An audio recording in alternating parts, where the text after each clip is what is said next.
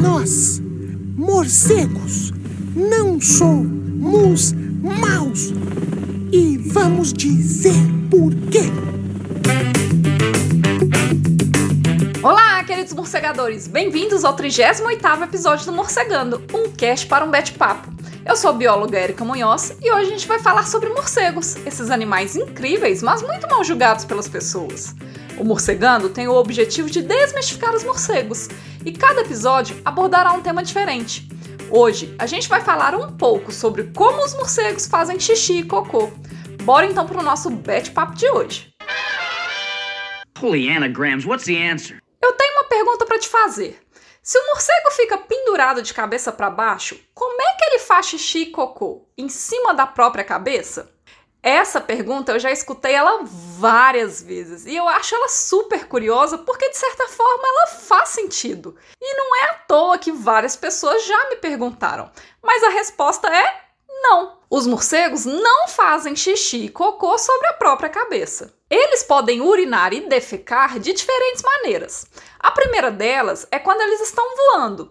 Quem tem árvore perto de casa, como por exemplo uma castanheira, um pé de jabuticaba ou às vezes de uma amora, ou de outras árvores que produzem frutos, muito provavelmente já deve ter reparado que as paredes das casas e dos prédios próximos a essa árvore costumam ficar todas sujas com fezes de morcegos principalmente quando essas árvores estão produzindo frutos.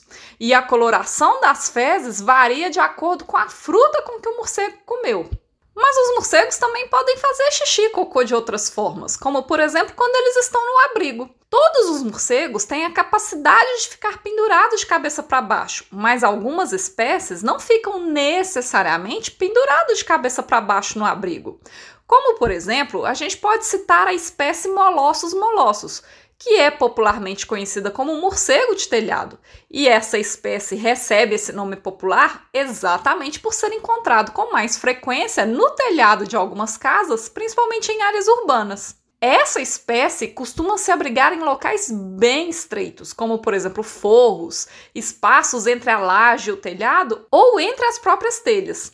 E por viver em locais apertados, eles não têm muito espaço para se pendurar. Então, eles podem, por exemplo, ficar na posição horizontal com a barriga voltada para a superfície onde eles estão se abrigando. Daí, quando eles vão fazer xixi cocô, eles fazem exatamente nessa posição.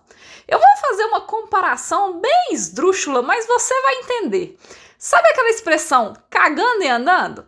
Pois então, basicamente é isso. Os animais vão liberar os dejetos normalmente à medida que eles vão caminhando pelo abrigo. Bom, mas a pergunta que não quer calar é: mas e aqueles animais que ficam pendurados no abrigo? Como é que eles fazem? Bom, eles podem fazer de duas maneiras. A primeira é que eles podem empinar um pouco a bundinha e fazer ali mesmo naquela posição com a bundinha empinada. Ou seja, o cocô e o xixi não vai cair na cabeça dele. Mas sem sombra de dúvidas, a segunda maneira é a mais peculiar. O que, que eles fazem? Eles basicamente se penduram de cabeça para cima, usando os dedos polegares das asas como apoio. Daí eles fazem os dejetos e voltam a ficar de cabeça para baixo de novo. Mas uma coisa muito engraçada que geralmente eles fazem quando eles estão nessa posição de cabeça para cima, pendurados com os polegares das asas, é que eles dão uma chacoalhada antes de voltar para a posição normal que ele fica, que é de cabeça para baixo. Inclusive, um tempo atrás, um vídeo desse se tornou super viral no mundo todo, que era um vídeo feito em algum zoológico, provavelmente na Ásia ou na Austrália, mostrando alguns morcegos popularmente conhecidos como raposas voadoras, em que mostra uma dessas raposas voadoras penduradas de cabeça para baixo, ela vira de cabeça para cima utilizando os polegares das asas como apoio, faz o xixi e depois dá uma mega chacoalhada. É bem engraçado. E aí, se você ainda não viu esse vídeo, ou você pode procurar no YouTube, só procurar lá por morcego fazendo xixi, que você vai encontrar.